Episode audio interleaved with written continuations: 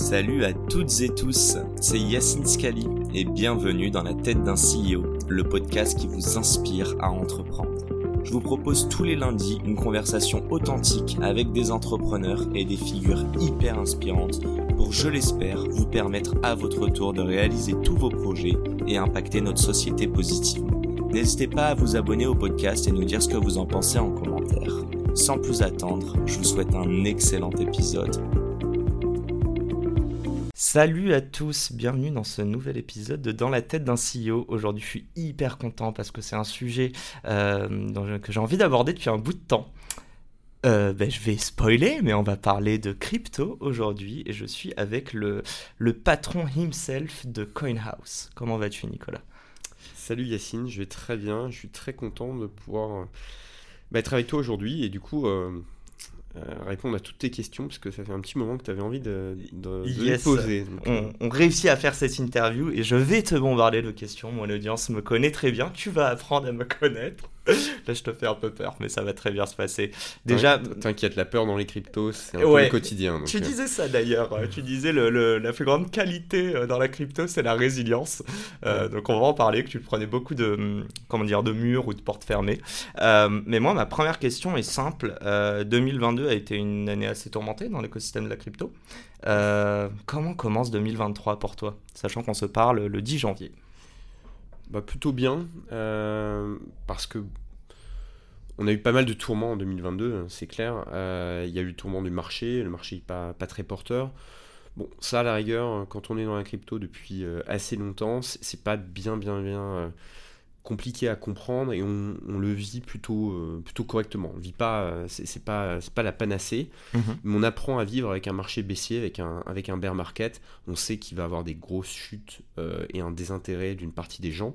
Donc bear, le fait que tout le monde veuille vendre plutôt qu'acheter Voilà, exactement. Tu as une pression vendeuse qui se produit généralement par un, gros chute, une grosse chute en fait des principaux indices crypto. Donc en l'occurrence c'est le Bitcoin, c'est l'Ether qui vont chuter brutalement, plutôt au début du marché, plutôt rapidement. On va faire un moins 20, moins 30, moins 40. Euh, ensuite, on va attendre un peu, on va refaire un plateau, puis on va rechuter encore euh, euh, d'un moins 10, moins 15, moins 20, moins 30. Et au final, on est sur du moins 50, moins 70 en un pour les cryptos en un an. Ce qui est assez. par à coup. Ouais, mais au final, ça, s'est déjà, fait plein de, déjà fait plein de fois. et comme je te dis, nous, alors, moi, je suis arrivé un peu plus récemment dans l'aventure, mais euh, mes cofondateurs, mais euh, euh, une partie aussi de l'équipe, elle, a, vécu les cycles dès 2013-2014. Donc c'est le troisième cycle qu'on vit, donc on a l'habitude. Ce qui a été un peu plus choquant là en 2022, c'est qu'au-delà d'un cycle baissier, qui à nouveau se vit et se gère, mhm. il y a en plus des éléments un peu affreux. De l'écosystème, et je parle même pas des événements majeurs de, de, qui sont produits partout dans le monde et, et qui marquent les, euh, bah, les vies de chacun. Mais dans le marché crypto, tu as eu euh, bah, un certain nombre de faillites, euh, une fraude assez massive. et ça, ça a impacté encore plus le, marché. Donc ça, c'est un peu violent. Ça a impacté aussi un peu certains de nos produits. Tu fais référence à FTX FTX et surtout les conséquences d'FTX. FTX, c'est pas trop le problème pour CoinHouse en direct puisque le, notre exposition à FTX ou celle de nos clients était extrêmement faible. C'est plutôt les conséquences d'FTX sur le reste des marchés sur des très gros acteurs qui ont eu réellement un impact en fait sur, euh, euh, sur certains produits de, de, notre clientèle et sur une partie de notre clientèle. C'est pas beaucoup de clients, mhm. mais c'est des produits emblématiques, c'était des produits médiatiques, c'est des produits qui marchaient bien. Et donc au final, ça a rendu l'année, euh, la fin d'année 2022 assez chaude à gérer et assez pénible pour tout le monde. mais ce qui est plutôt cool en 2023, c'est que bah, en fait on a résolu quasiment l'intégralité des problèmes en fin d'année. Euh, on a pris euh, notre. Euh, Donc là, tu dis on a fait notre séance hein. marathon. Oui, CoinHouse et, et toutes les équipes de CoinHouse. Quand je dis on, c'est pas que moi, c'est. Non, mais je veux dire, tu parles pas de l'écosystème. Ouais, dans l'écosystème, il doit gérer sa merde. sa merde et il va continuer à la gérer. Nous, nous, on a fait notre part du gâteau et, et, on va continuer bien sûr à observer l'écosystème, à aider à la fois les acteurs, parce que tu sais qu'on est présent en tant que membre de l'ADAN, qui est une association uh-huh. de Euh, juste avant euh, de te rejoindre, j'étais en, comité PSAN de la DAN. Euh, et, donc, avec, on était une quarantaine de membres présents. Et là, on discute entre tous les PSAN français enregistrés, ceux qui ne le sont pas encore. et de tout un tas de problématiques et nous on joue un rôle important là-dedans. Donc on veut aider la communauté, on veut surtout aider nos clients. Euh, et c'est ce qu'on a fait. Et donc 2023 bah, s'ouvre plutôt sur euh, ok on avait un problème, on a aidé nos clients, on a géré, géré la situation et maintenant il faut qu'on développe dans un bear market qui va sans doute pas rester bear market trop longtemps, je pense, mhm. même si c'est des cycles. On est sur un cycle et il y a encore une, on n'est pas à la fin complète euh, d'un cycle, du cycle baissier, donc je pense que les quelques semaines, quelques mois qui viennent peuvent être encore un peu tendus, euh, et sans doute l'affaire euh, FTX et toute la suite logique entre Terra Luna, Celsius, FTX, les conséquences d'FTX ont encore des conséquences mhm. qui vont sans doute générer des histoires un peu difficiles pour le monde crypto dans les semaines, les quelques mois à venir. Et on espère que là, ce sera vraiment la fin euh, et qu'ensuite on pourra repartir sur euh, une seconde partie de l'année 2023 réellement euh, beaucoup plus haussière. Et ça, dans, dans les cycles, on voit généralement que la, période de baisse, elle dure 12-15 mois mhm. et après on repart sur une période de hausse. Après, c'est pas une hausse phénoménale immédiate, c'est une hausse qui peut prendre du temps, mais en revanche, on passe vraiment les caps des, des points les plus bas. Ce qui veut dire que si je dis vrai, euh, et si les cycles se répètent, bah, les semaines qui viennent, c'est plutôt le moment où il faudrait éventuellement acheter. Euh, parce que c'est quand même plus intéressant d'acheter quand c'est bas et pas quand c'est trop haut. Alors, ce podium, je ne sais pas exactement quand il va paraître premièrement. Deuxièmement, tout va très vite dans les marchés, notamment celui de la crypto. Ah oui, la crypto, faut multiplier par 7. C'est comme pour, euh, non, mais ce, que, ce, que, Nico dit aujourd'hui, euh, dans quelques semaines, c'est peut-être différent de par rapport à quand nous on l'aura publié, etc. ouais, et, ce, que je dis n'est pas un conseil en investissement, ça reste euh, une vision de marché, la vision d'un CEO, la vision de quelqu'un qui connaît la crypto. la, vision du CEO de CoinHouse, je pense qu'il y en a beaucoup qui sont là aujourd'hui pour, pour la voir et l'écouter. Non pas la, la boire, mais au moins, au moins tu vois, enrichir la réflexion. Juste une petite chose, parce que je sens qu'on va déjà rentrer dans, dans, le podcast et en fait, on va avoir un temps limité. Moi, je te propose une chose. Euh, je te propose, mais j'espère que tu vas accepter. non, en fait, la première partie, j'aimerais vraiment revenir un petit peu sur euh, comment tu as rejoint l'aventure euh, et euh, tes rencontres avec les fondateurs, enfin les cofondateurs. Alors, il y avait la maison du Bitcoin, CoinHouse, on va mm. expliquer un petit peu tout ça. il y a aussi les spécificités du marché. on l'a un peu teasé. On parle beaucoup de, de, de montagnes russes, mais au final, de beaucoup de résilience et de, entre guillemets, beaucoup de problèmes. moi, ce qui me frappe sur cet écosystème, et du coup, on va pouvoir parler de FTX et de tout l'impact que ça a eu, j'ai l'impression que le plus dur, c'est en fait euh, convaincre le grand public. Et j'ai l'impression que c'est un des rares, alors peut-être je me trompe, hein, mais c'est un des, encore un des rares marchés qui, j'ai l'impression, prend quand même du temps, malgré la tech qui devient de plus en plus mature. Euh, et est-ce que FTX n'a pas impacté justement négativement ce combat que vous menez, parce que vous faites aussi beaucoup de pédagogie, on va parler du JT de la crypto et de plein d'autres choses. Mais voilà, là j'ai posé un peu les bases, on revient à la, à la base, base, base. J'ai ma première question à te poser. Euh, D'ailleurs, je vais un peu le teaser, mais euh, tu nous as parlé de PSAN juste avant, mmh. donc vous êtes régi euh, aussi par l'AMF. En gros, CoinHouse, c'est la première plateforme de crypto financière enregistrée en tant que PSAN, donc en France. Est-ce que tu peux nous expliquer un peu les débuts de l'aventure? Euh, J'ai un peu expliqué aussi que tu n'étais pas directement à la création, en fait c'est un spin-off. Donc yes. explique-moi tout ça, je vais, faire, je vais dire des bêtises. ok, je vais le faire assez, euh, assez rapidement. C'est une, aventure, bon, une aventure entrepreneuriale. Elle remonte à, à 2010. Et 2010. Euh, ouais, elle remonte Bitcoin 2009, hein, ouais, la création. Euh, mais en fait, la, vraie histoire euh, de pourquoi aujourd'hui je suis là, ça remonte à cette époque-là. en 2010, Eric Larchevêque a voulu lancer une application mobile qui avait rien à voir avec tout ça, qui s'appelait Prixing. Euh, pour ceux qui connaissent Shopmium, c'est un peu l'équivalent d'un Shopmium et d'un Yuka mélangé. C'est-à-dire en gros, euh, tu utilises une application mobile pour scanner un code barre et tu obtiens le prix de l'article que tu as scanné ou de la série d'articles que tu as scanné, hein, ce qui permet de, scanner éventuellement euh, toute ta liste de courses. avec un comparable entre le prix de ce produit en ligne et le prix de ce produit dans les magasins qui sont autour de toi. D'accord. Euh, un benchmark. Les, supermarchés, exactement. Et en plus, tu as des informations sur les produits, et notamment, ils ont été parmi les premiers à donner des indications sur euh, le niveau d'allergène, euh, le niveau, en fait, le Nutri-Score du, du, produit. alors ça, tu vas me dire, ça n'a aucun rapport avec les cryptos. Totalement. et en fait, ça, a, ça, a été, ça a été créé par Eric, et qui était tout seul en tant que fondateur, qui un soir dans une réunion d'entrepreneurs qui cherchent des, des associés, a rencontré Thomas France qui sortait du BCG, qui avait fait les ponts et chaussées, qui était assez jeune et brillant, franco-américain. Et les deux ont décidé de s'associer pour créer la boîte Prixing. Eric est un super dev, donc il a commencé à faire les devs. Il a d'ailleurs commencé à travailler avec Manuel Valente, qui est cofondateur de CoinHouse. Et il a embauché aussi Vincent Renaudino, qui est mon CTO et cofondateur de CoinHouse aussi. Donc ils ont commencé à faire un certain nombre de développements techniques sur une application mobile qui a rien à voir avec la crypto. Et je pense qu'à l'époque, même euh, Eric ne savait peut-être même pas ce que c'était que le Bitcoin. Pour faire un peu en accéléré, euh, moi j'avais quitté un fonds d'investissement à l'époque pour lancer un fonds d'investissement moi-même avec des associés. Tu parles de Serena ou... Non, c'était Sofinova à l'époque. J'avais quitté Sofinova, j'avais démissionné euh, et en fait je voulais créer un fonds mhm. euh, qui avait pour objectif de financer les développements dans les paiements mobiles. Et du coup, un, banquier d'affaires de la place, euh, qui s'appelle Nicolas Funbulo, qui est à la tête de Clipperton Finance, qui est un, des banquiers euh, les plus reconnus, euh, etc., de la, place, mhm. que je connais super bien, parce qu'on se connaît depuis longtemps, je l'avais aidé au tout de son démarrage, m'a dit, écoute, j'ai entendu que tu voulais créer un fonds dans la mobilité, et avec des, des, sujets en fait de technologie, de paiement, etc.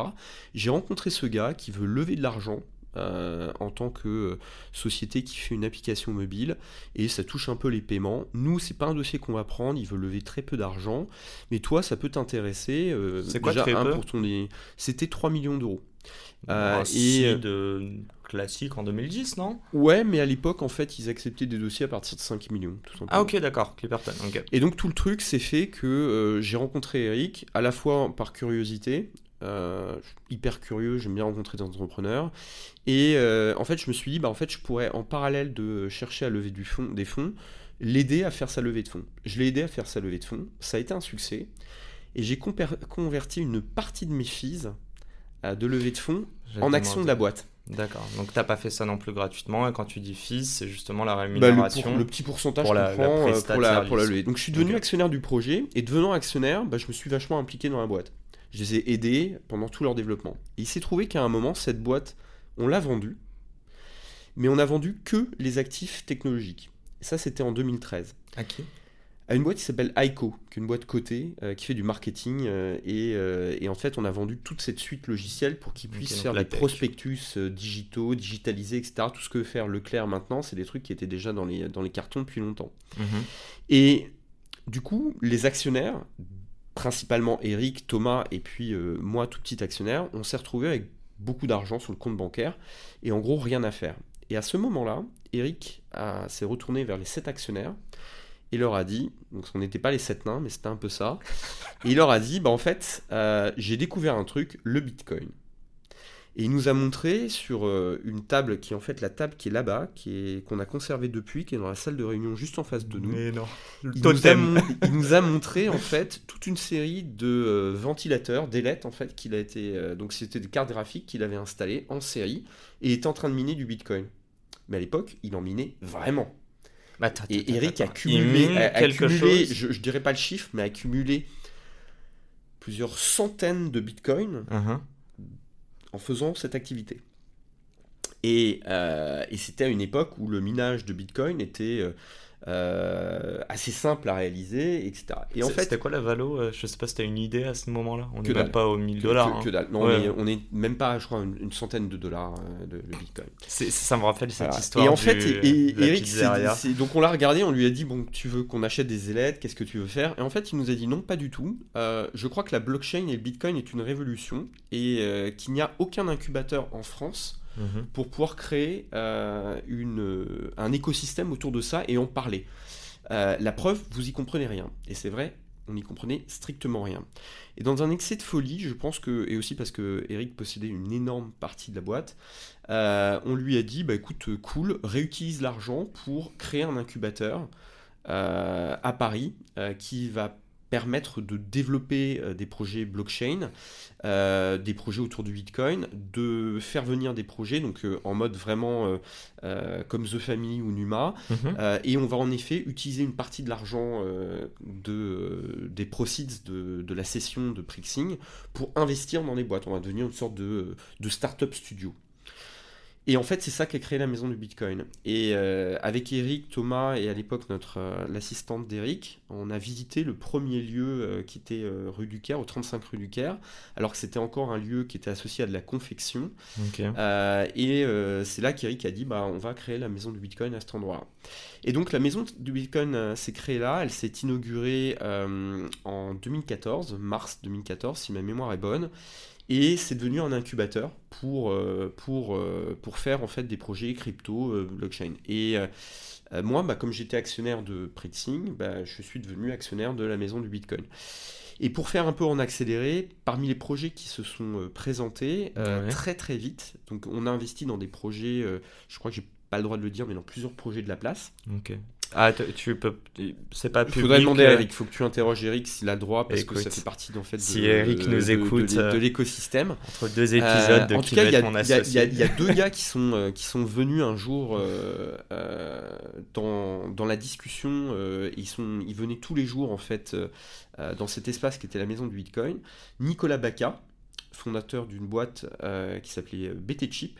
Donc c'est un ancien, lui, euh, de Oberture Card System. Euh, c'est un, quelqu'un qui est un spécialiste en cryptographie et un, ingénieur euh, brillantissime.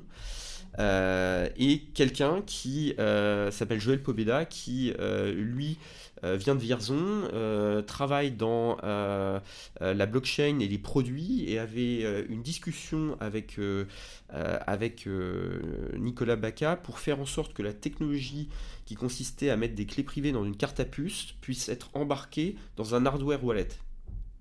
Ça vous rappelle pas quelque chose Ouais, bien sûr. et en fait, euh, c'est l'ancêtre du Ledger. Et les deux sont un peu comme l'œuf et la poule qui se regardent. Euh, c'est des gens qui sont brillantissimes, mais d'un point de vue business, ils avaient un peu plus de mal à concevoir l'idée de pouvoir euh, développer ça, euh, l'industrialiser. Et là, Eric leur a dit, mais en fait, votre projet, c'est génial. Et en fait, on va arrêter le projet d'incubateur de, la maison du Bitcoin mhm. et on va euh, merger la société avec vous. Et j'ai participé d'ailleurs en tant que, que, conseil à ce moment-là, ce qui m'a permis de remettre de l'argent dans la boîte. Et on a fusionné ce qui était la maison du Bitcoin avec BT Chip et Radio Ceros pour créer Ledger. 2015 C'était fin 2014. Fin 2014. Et on a fait une première levée de fonds avec des gens comme Pascal Gauthier, qui ont mis de l'argent, okay. Xange, euh, le fonds historique qui a investi, euh, des gens comme Fred Potter et tout un tas d'autres personnes, et moi, qui, ai, qui ai participé. Donc, l'histoire est un, est une sorte d'échec d'une première application mobile qui finalement s'est pas vendue en tant que société, mais a vendu sa technologie, réutilisation de l'argent pour lancer quelque chose dont personne ne comprenait rien, mais dans l'idée folle de se dire que ce gars-là, qui s'appelle Eric Larchevêque, est brillantissime, a une idée. Euh, et d'ailleurs, très vite, Thomas France, lui, est parti vite aux États-Unis parce qu'il a senti aussi que le marché était là-bas mhm. et a continué à développer la boîte et à développer justement le, business développement de Ledger, les États-Unis, de, Ledger aux États-Unis. La rencontre assez improbable euh, de plusieurs personnalités des entrepreneurs avec de la technologie et l'idée de finalement arrêter cet incubateur et ce startup studio pour le transformer en une seule entreprise.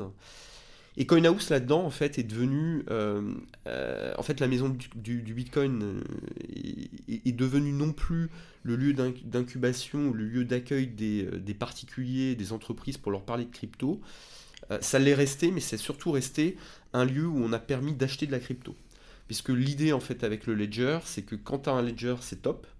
Mais à l'époque, en 2014, tu te retrouves avec un wallet et tu te dis super, où est-ce que je vais acheter de la crypto? Très très peu de solutions. Comment je peux la payer en euros? Très très peu de solutions.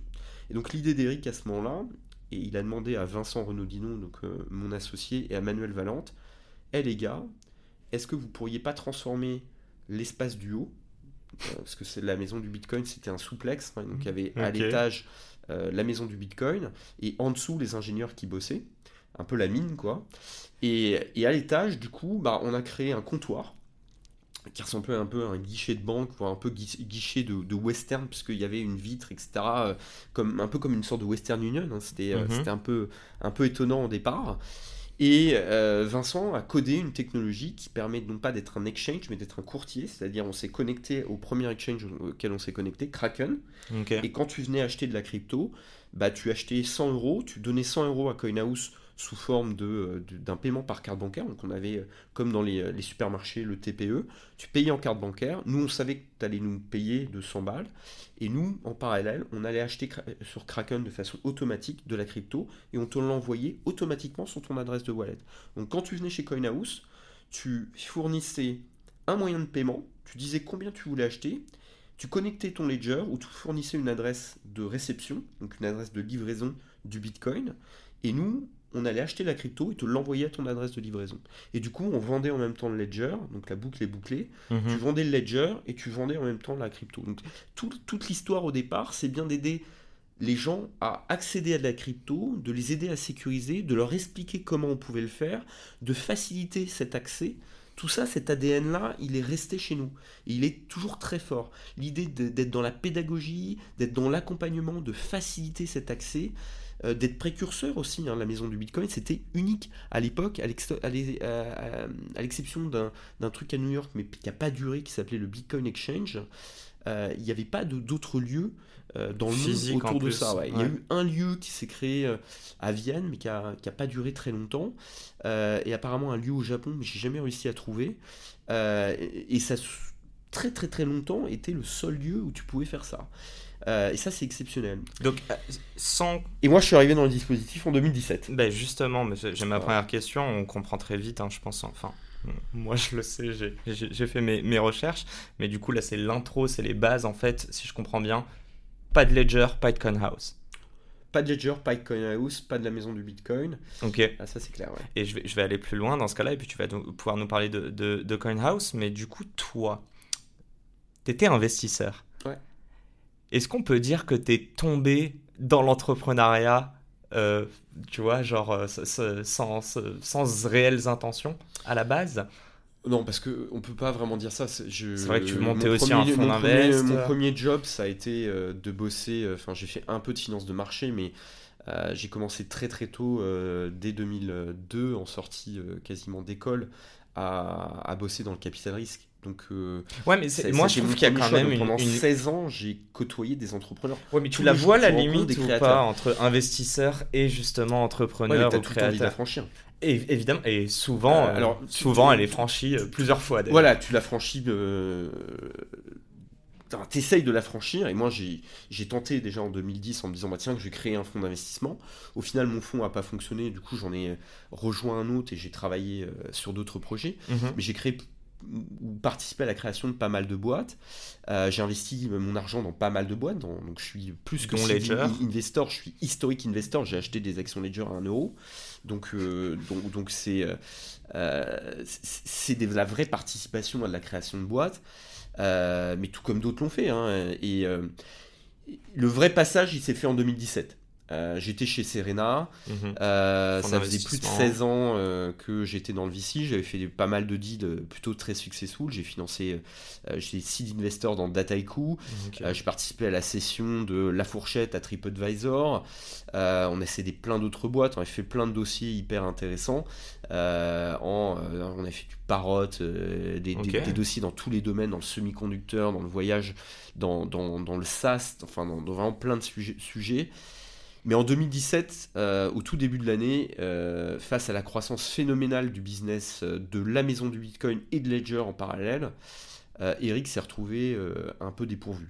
Là, pour le coup, une boîte de 25 ingénieurs qui se met à vendre au Japon, qui a des problématiques de production parce qu'il y a trop de commandes, avec la maison du Bitcoin qui, surperforme avec beaucoup d'activités, et quand tu que des ingénieurs, un vrai problème. quoi. Et donc dans ce cas-là, il s'est retourné euh, vers sa garde rapprochée et vers les personnes en qui il avait confiance euh, pour leur dire est-ce que vous avez envie de m'aider à... Est-ce que vous êtes prêt à aller à la guerre de rejoindre le front Et en fait, il s'est tourné vers, euh, vers Pascal Gauthier qui était board member également, euh, ex-Criteo, et aujourd'hui euh, président de, Ledger, et qu'on a fait un, très joli euh, bébé, hein, plus qu'un gros bébé, j'espère une, décacorne ou n'importe quel tyrannosaure ou animal que tu veux, quoi, qui fait pas trop peur, mais qui, qui j'espère sera sera plus que une idée ou une illusion qui sera une réalité dans nos vies euh, pour très très longtemps. Euh, donc j'espère peut-être un Applebee's quoi, français pour une fois. un gars aussi qui est, qui, qui, est, qui, est, assez incroyable, qui s'appelle Jean-Michel Payon, qui lui venait plutôt des marchés financiers, qui aujourd'hui est hyper impliqué dans, la, dans tout l'univers des NFT, et moi. Euh, et, moi, je donnais bah, de l'investissement, euh, plutôt profil euh, directeur financier, directeur M&A, directeur de la strat, etc. Et donc, j'ai rejoint l'équipe plutôt pour prendre cet aspect-là. Et l'une de mes premières missions, ça a été, bah, en fait, on a la maison du Bitcoin, on l'a Ledger, et c'est un peu comme si on était une compagnie aérienne et en même temps un fabricant d'avions. Tu, tu la comprenais, la proposition de valeur à cette époque-là de CoinHouse et de bah, ce que Eric t'a pitché? À, la base, en fait, de 2000, euh, c'est simple, de 2013, 2014 à 2016, la maison du Bitcoin a financé Ledger.